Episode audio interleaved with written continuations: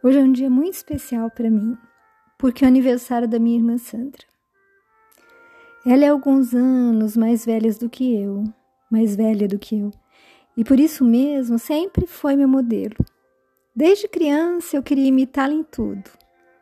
Na forma de falar, andar, dançar, sorrir. E naquele tempo eu não sabia o quanto ela seria importante na minha vida e o como eu continuaria vida fora, tendo-a como exemplo de pessoa forte, corajosa, batalhadora, inteligente, sensível, etc, etc. Enfim, tudo o que eu sempre buscaria ser.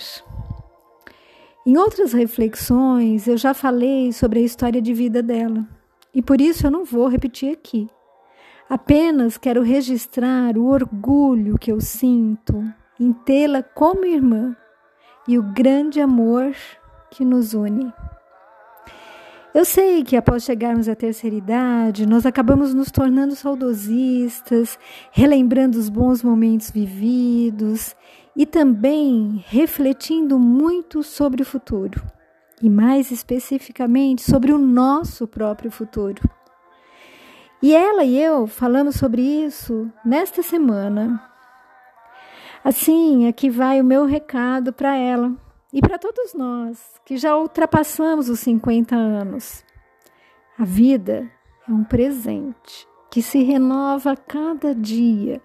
Não importa quantos anos tenhamos, se não soubermos, se não houvermos perdido a vontade de vivê-la em sua plenitude, se continuarmos em busca da nossa essência divina, se acreditarmos num propósito maior para nossa existência, ela será sempre uma possibilidade de realizações, de alegria, novas descobertas e conquistas. Só precisamos saber extrair o que nos cabe no momento descobrir em que estamos focados e se isso nos trará paz e equilíbrio, saúde e autoestima. Cada um de nós é um universo ainda com muitos locais a explorar, e essa expedição não terminará tão cedo. A vida não cessa, já que somos eternos. Então, vivamos. E eu encontrei em meus arquivos um vídeo com Vitória Rodrigues que eu achei bem significativo. Eu não sei se é a autoria dela, mas diz assim: abre aspas. Tem dia que eu sou poesia, e tem dia que eu sou rascunho, desses cheios de palavras confusas, que rabiscaram no verso e que até poderiam dar uma poesia bonita, se não tivesse se perdido na confusão dos rabiscos. Tem dia que simplesmente não dá para entender o que está escrito em mim. Eu me encho de palavras confusas. Não tem poesia bonita, não tem verso pronto, não tem estrofe, estrofe feita. Os meus parágrafos parecem que não tem ponto final. E que bom, né? Pois não tenho nem um pingo de pressa dos pontos finais que a vida tem para dar. Eu simplesmente vou seguindo a minha vida, me permitindo ser a folha que dá para ser a cada dia.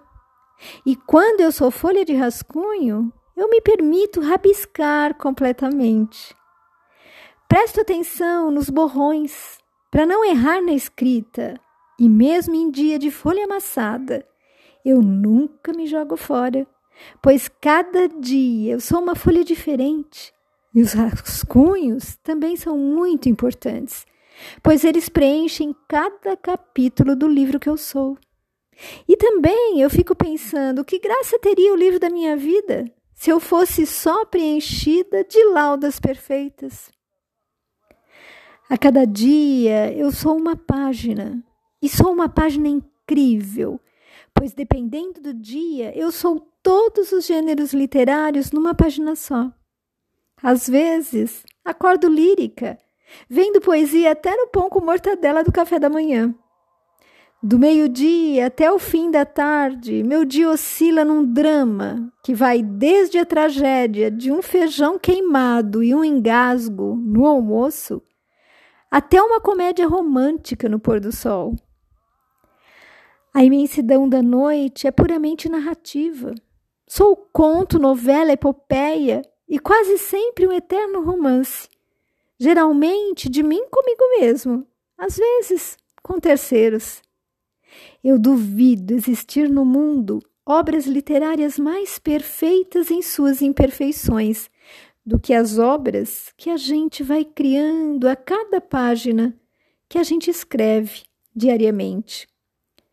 É por isso que sou grata em ser rascunho, pois cada folha escrita diariamente por nós, neste livro imenso de capa dura chamada vida, importa. O que não importa é se a escrita vai sair perfeita, porque não vai sair. Porque existe um troço chamado livre-arbítrio que faz com que a caneta da nossa vida esteja na nossa mão. É a gente que escreve. A responsabilidade é totalmente nossa.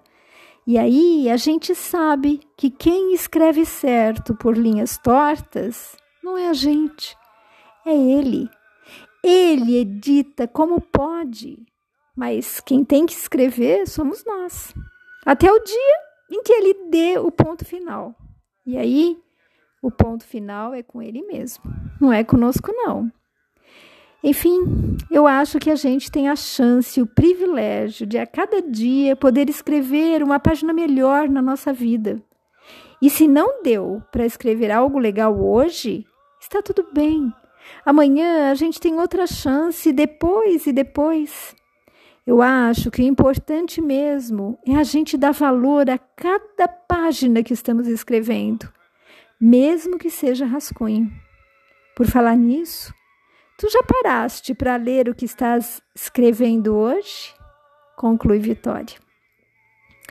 Amigos, que possamos nos sentir como relatado, sendo tolerantes conosco, entendendo a beleza dos rascunhos, a labilidade do nosso ser, ora no extremo, ora no outro, mas sempre buscando a nossa capacidade de ser flexível, empreendedor de nossa própria vida, onde os riscos existem, mas os sucessos nos estimulam na caminhada. Que sintamos alegria do encontro conosco, na certeza da mão de Deus a nos guiar, no conforto dos corações que nos amam, na consciência de que todos estamos em construção. E para mim, Sandra, você é uma bela poesia. Olha a música, que eu lembro da minha infância e você da sua adolescência, Johnny Metz.